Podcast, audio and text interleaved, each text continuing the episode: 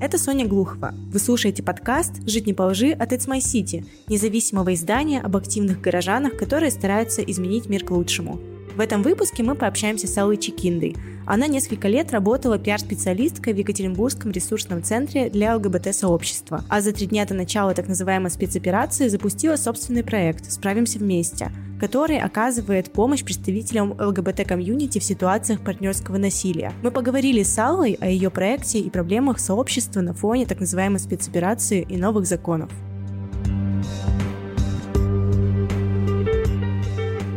Алла, привет! Привет. 21 августа проекту «Справимся вместе», который занимается помощью ЛГБТ в ситуации партнерского насилия, исполняется полгода. Расскажи подробнее вообще, что это за проект и как он появился, получается, за пару дней до начала так называемой спецоперации. До недавнего времени я работала в ресурсном центре для ЛГБТ в Екатеринбурге, была пиар-менеджеркой в течение четырех лет. В 2018 году наша команда провела первое в России исследование партнерского насилия в ЛГБТ-сообществе. До этого в России вообще никто никогда не исследовал партнерское насилие, домашнее насилие среди ЛГБТ-персон. Наша команда в ресурсном центре поняла, что это не ок, и нужно каким-то образом вообще понять, как обстоят дела в нашей стране, в нашем сообществе, с партнерским насилием. И мы провели это исследование, в котором поучаствовали 1500 с чем-то человек, 1590, кажется. Когда мы обработали результаты этого исследования, выпустили отчет в мае 2019 года, мы поняли, что самая большая проблема в неосведомленности. Например, поделись, какие данные вы узнали тогда? Мы узнали, например, что большинство людей из ЛГБТ-сообщества не знают, куда им обратиться за помощью. И из полутора тысяч человек меньше меньше 5% обращались в правоохранительные органы, когда они сталкивались с партнерским насилием, с физическим насилием. Много сексуализированного насилия. Одна из самых важных, наверное, вещей, которые мы узнали, это то, что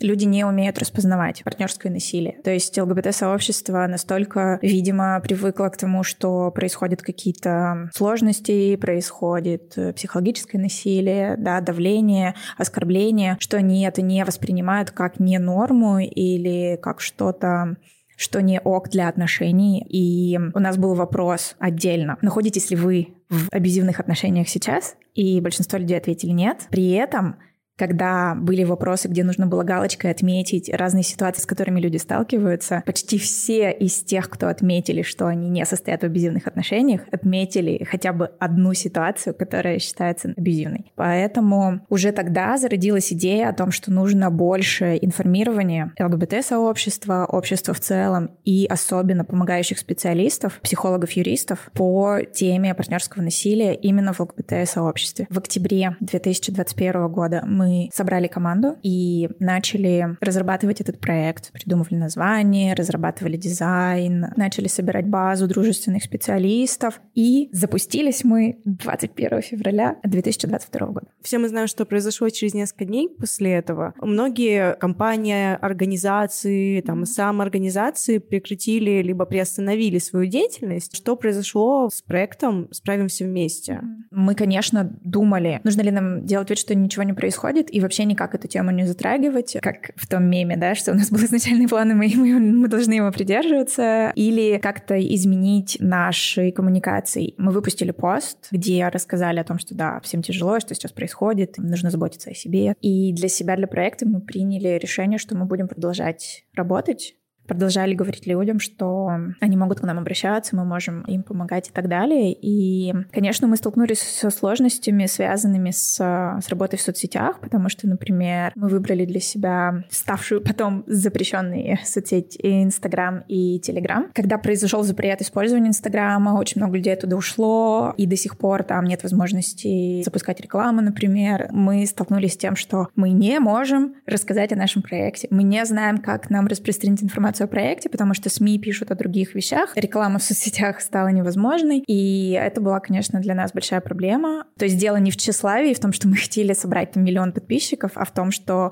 наш проект помогающий, наш проект э, просветительский, и, соответственно, чем больше людей узнают о проекте и подпишутся, тем больше людей прочитают наши классные полезные посты, и тем больше людей узнают о возможности помощи. Вот прошло полгода, и у нас в условиях текущих вполне неплохо идут дела для проекта, который запустился в такое непростое время время. Расскажи подробнее о том, чем за это время занимался проект, какими-то, может, конкретными кейсами поделишься, на чем была сфокусирована деятельность вот на фоне спецоперации, и, может быть, как сами вот эти действия, которые происходят, как-то отразились на, не знаю, деятельности проекта, на фокусе какого-то его внимания или нет? Я бы сказала нет. Я не могу сравнивать, потому что мы не работали до начала всех этих событий. Мы не работали в спокойное время, скажем так. То есть я знаю, что, например, организации, которые работают с домашним насилием, с, с женщинами, пострадавшими от домашнего насилия. Они в начале пандемии говорили, выпускали отчеты о том, что стало больше домашнего насилия да, с началом пандемии, потому что это, во-первых, из-за локдауна, во-вторых, из-за того, что в целом стрессовая ситуация, да, и стресс проявляется так. А также я читала, что разные организации, которые работают с пережившими домашнего насилия, дома, э, с пережившими домашнее насилие в России и за рубежом, тоже публиковали разные статьи на тему того, как в целом на протяжении истории, да, как обстоят дела с домашним насилием в мирное и военное время. У нас нету такой информации, такой статистики, потому что мы запустились 21 февраля, поэтому мы не можем сказать, что его стало больше или меньше и что мы не знаем, сколько было бы у нас обращений в другой ситуации. Вот. Но мы можем только говорить о том, как обстоят дела сейчас. И, например, у нас за вот за эти полгода работы у нас было 34 или 35 обращений. Я сейчас могу рассказать примерно, с чем к нам обращались. За это время, например, к нам обратились 4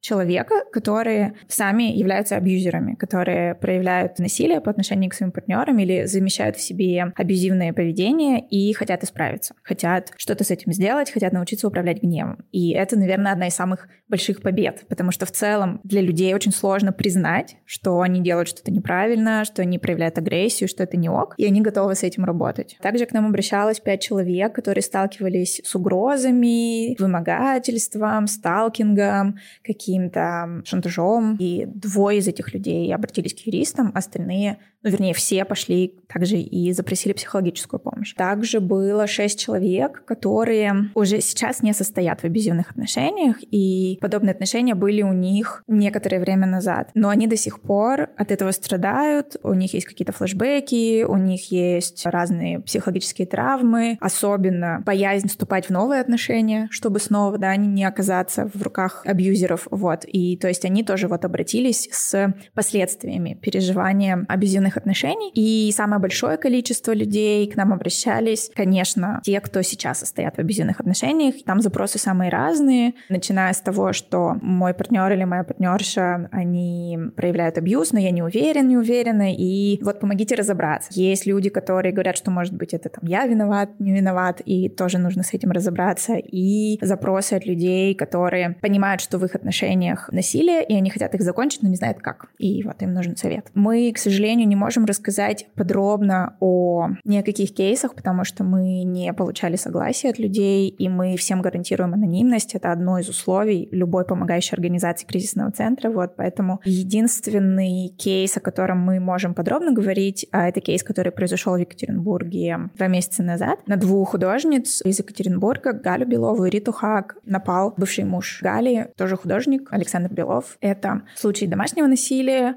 но не только домашнего насилия, который связан как с ревностью, так и с гомофобией, то есть там очень много всего. Это кейс, которым занимается наш проект. То есть Рита с Галей обратились к нам за помощью как юридической, так и психологической, юрист и одна из создательниц нашего проекта, Анна Плюснина, представляла интересы девушек и в полиции, и в суде. Рита с Галей изначально говорили, что они готовы к публичности, потому что для них очень важно, чтобы их история стала примером для других людей. Поэтому вот про этот кейс мы можем говорить, а про остальные, к сожалению или к счастью, не можем. Мне кажется, сам проект — это безумно классная именно история про то, как какое-то дело, несмотря на все происходящее происходящее ужасное мире, продолжила делать, вносить какой-то вклад, как-то помогать людям. Хочется поговорить о том, как получается вообще развивать проект на фоне не только спецоперации, но и на фоне угрозы принятия закона о полном запрете пропаганды ЛГБТ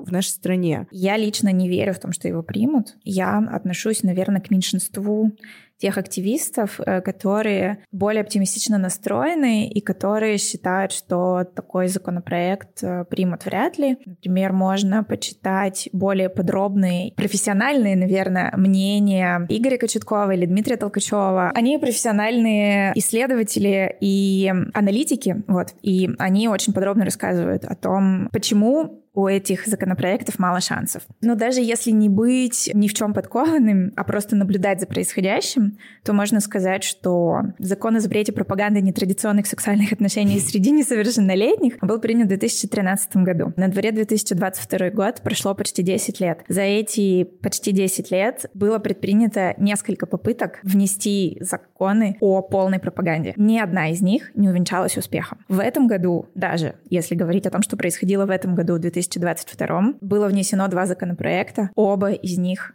были отклонены. Наверное, это неспроста. И, наверное, если бы хотели принять такой закон, действительно, то его бы приняли. Один из предыдущих законопроектов, наверное, бы провели, потому что мы все видели, как некоторые законопроекты принимаются чуть ли не за день, когда есть большое желание. Последние два законопроекта, которые вот за последние 2-3 месяца, да, внесли и отклонили, там их отклонили по формальным признакам, потому что не хватает какой-то информации, что неправильно написано, есть ошибки и так далее. Опять же, мы видели случаи, когда законопроекты написаны с кучей ошибок и неграмотные, непонятные, их принимали, потому что должны были принять. Плюс вчера опубликовали новые результаты нового исследования в ЦИОМ про отношение россиян к ЛГБТ-сообществу, и мы видим, что ситуация оптимистична. Они же там приводят сравнение с тем, что было несколько лет назад и сейчас. И мы видим, что количество людей, которые считают, что, допустим, сексуальная ориентация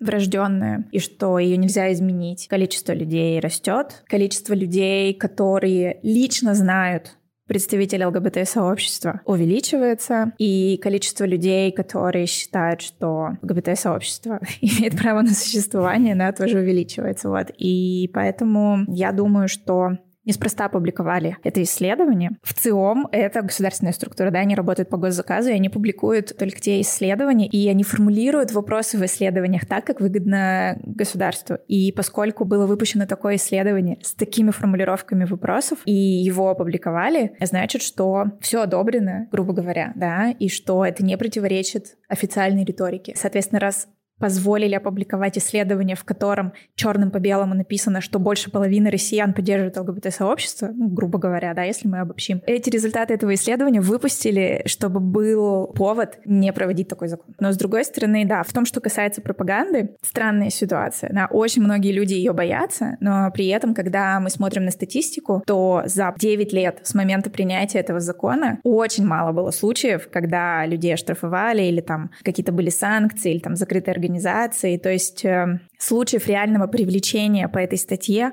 очень мало. Поэтому я не вижу причин, почему это сделать сейчас. Интересно еще то, вот как сейчас на фоне так называемой спецоперации существует э, вообще в целом ЛГБТ-сообщество, как это все повлияло на их работу, потому что вот как ты уже сама сказала, что в различных медиа, даже те, которые дружественны к комьюнити, они просто либо закрываются, либо блокируются, либо просто начинают писать о чем-то больше связанном вот с повесткой, которая всех вот нас вот сейчас волнует, и поэтому складывается ощущение вот у меня со стороны, как будто бы видимость ЛГБТ-сообщества, проблем в ЛГБТ-сообществе, она как будто бы понижается. Что ты вообще думаешь по этому поводу? Я думаю, что тут не может быть однозначного ответа. Мы, конечно, все заметили, что почти все, наверное, медиа, да, либо закрылись, либо были заблокированы, либо продолжают работать, немножко переформатировав свою работу. Если говорить про медиа, медиа, то это отдельный вопрос. Если говорить про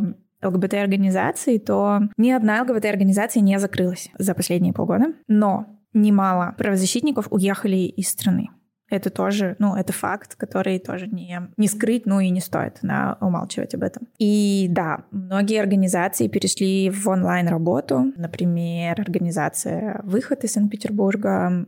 Они продолжают работать, но онлайн. Они выпустили пост о том, что весь их основной состав релацировался, но они продолжают свою работу. В других организациях, в других городах тоже есть такие случаи, такие примеры, да, когда часть сотрудников организации уехала из страны. Вот, но организации продолжают работу. Насколько мне известно, даже ни один комьюнити-центр не закрылся. То есть продолжается офлайн мероприятия, разные встречи, дискуссии, группы поддержки, продолжается консультирование и психологическое, и юридическое. И это очень важно, потому что людям сейчас, независимо от их социального статуса, сексуальной ориентации или вообще там, города проживания и так далее, людям сейчас как никогда нужна поддержка, нужна опора единомышленников, и поэтому очень здорово, что все организации продолжают работать, комьюнити-центры продолжают работать, и у людей есть безопасное пространство, куда можно прийти.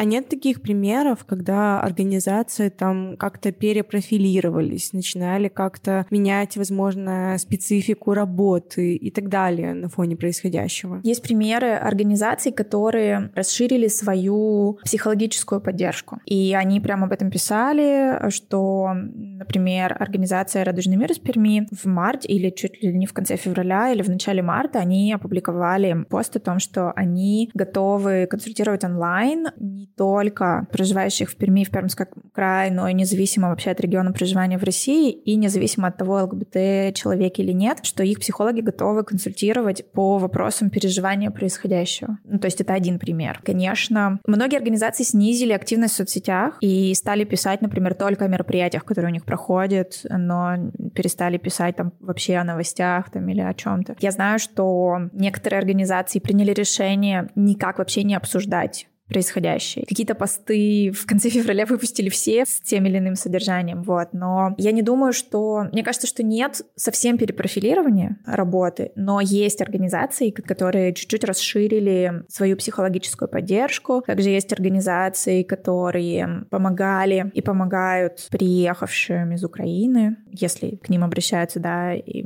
помогают беженцам, может быть, в сотрудничестве с другими правозащитными организациями. Но в целом ситуация кардинальным образом не изменилась. То есть, получается, внутри самих сообществ, организаций, поддерживающих ЛГБТ-сообщество, каких-то критических перемен не произошло. С какими проблемами сейчас сталкивается ЛГБТ-сообщество? То есть стало ли после 24 февраля больше давления со стороны государства, консервативно настроенных людей? Или больше все переключились на обсуждение так называемой спецоперации и каких-то поиск внутренних врагов, ее осуждающих? Я не могу сказать, что прям давление на ЛГБТ-сообщество усилилось. Ну, то есть, да, усилилось в том плане, что с начала 2022 года довольно много людей и организаций э, внесли в реестр иностранных агентов из ЛГБТ-сообщества или из ЛГБТ-правозащитников. Многим из них пришлось уехать. Это факт. Связано ли это с происходящим в Украине, я не знаю. Есть люди, которые придерживаются той теории, что да,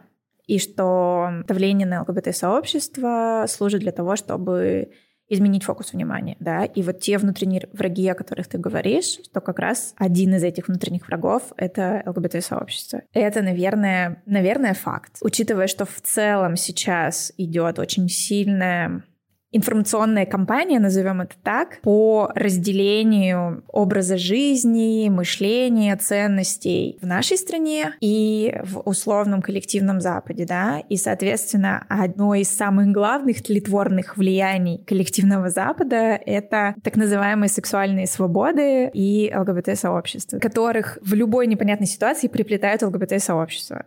Начиная с того, что были люди, которые считали, что пандемия началась из-за геев, да, и, ну, были особо одаренные люди, которые так говорили, вот, и, соответственно, сейчас тоже ЛГБТ-сообщество в какой-то степени, да, служит таким отвлекающим маневром. Это все мы говорим про медиа и про какой-то информационный шум. Реальных репрессий или какого-то реального давления я не могу сказать, что его стало больше. Не стало больше обращений в ЛГБТ-организации в связи там с нападениями или еще какими-то формами насилия или дискриминации в отношении ЛГБТ-людей. То есть обращения как были, так и есть.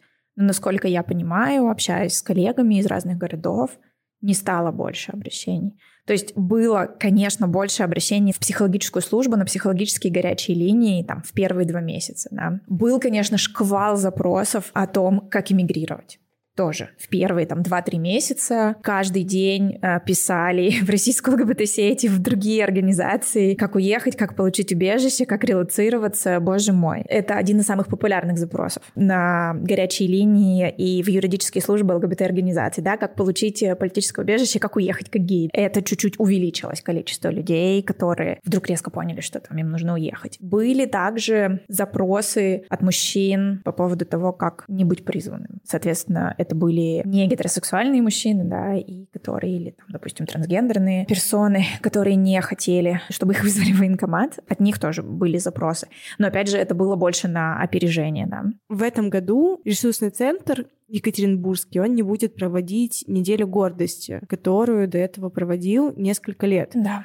И для меня это сначала было каким-то таким маркером, что ли, того, что, видимо, какие-то проблемы увеличились, и что, возможно, сейчас как бы не лучшее время для просто этих мероприятий. Вот. Ну, сейчас не лучшее время для таких мероприятий в целом. Многие же мероприятия отменяются, да, то есть весной вообще никаких развлекательных мероприятий не проводилось. Сейчас они потихоньку проводятся, но тоже не все и не в таком масштабе. Что касается недели гордости, я не думаю, что это связано напрямую с происходящим, вообще с ситуацией, которая сложилась в мире. Это больше связано с внутренними ресурсами, да, с мотивацией, с какими-то возможностями. Вот. И, конечно, если говорить о внутренних ресурсах, то они пострадали у всех нас у всех людей, которые живут в России и там, в близлежащих странах. Сейчас сложнее морально и эмоционально что-то делать и работать, развлекаться. Поэтому тут сложилось много факторов,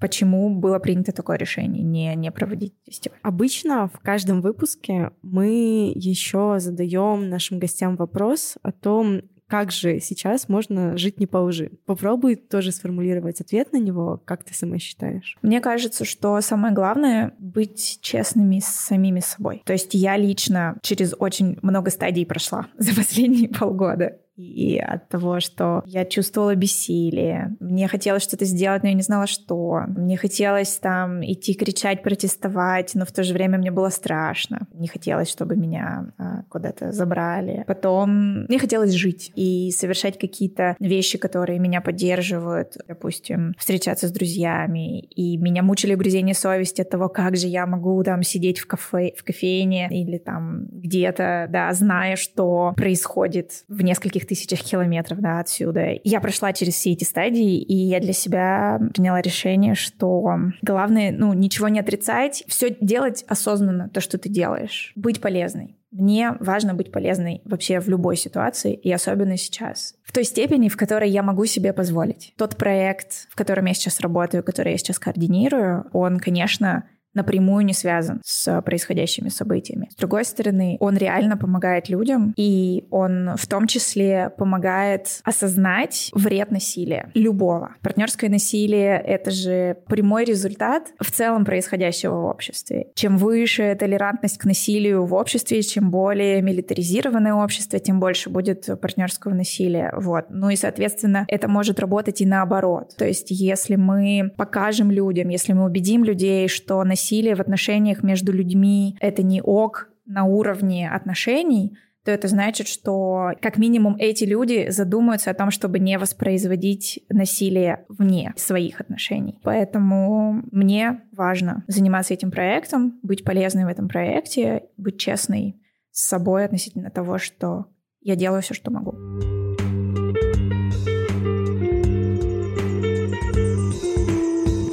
С вами был подкаст «Жить не по лжи» от It's My City. Мы независимое издание, которое внесли в реестр заблокированных СМИ на территории России, поэтому сейчас нам как никогда нужна поддержка. Для этого вы можете подписаться на нас в соцсетях, оставить оценку и комментарий подкасту на платформе, где вы его слушаете, или отправить нам донат. Все ссылки ищите в описании выпуска.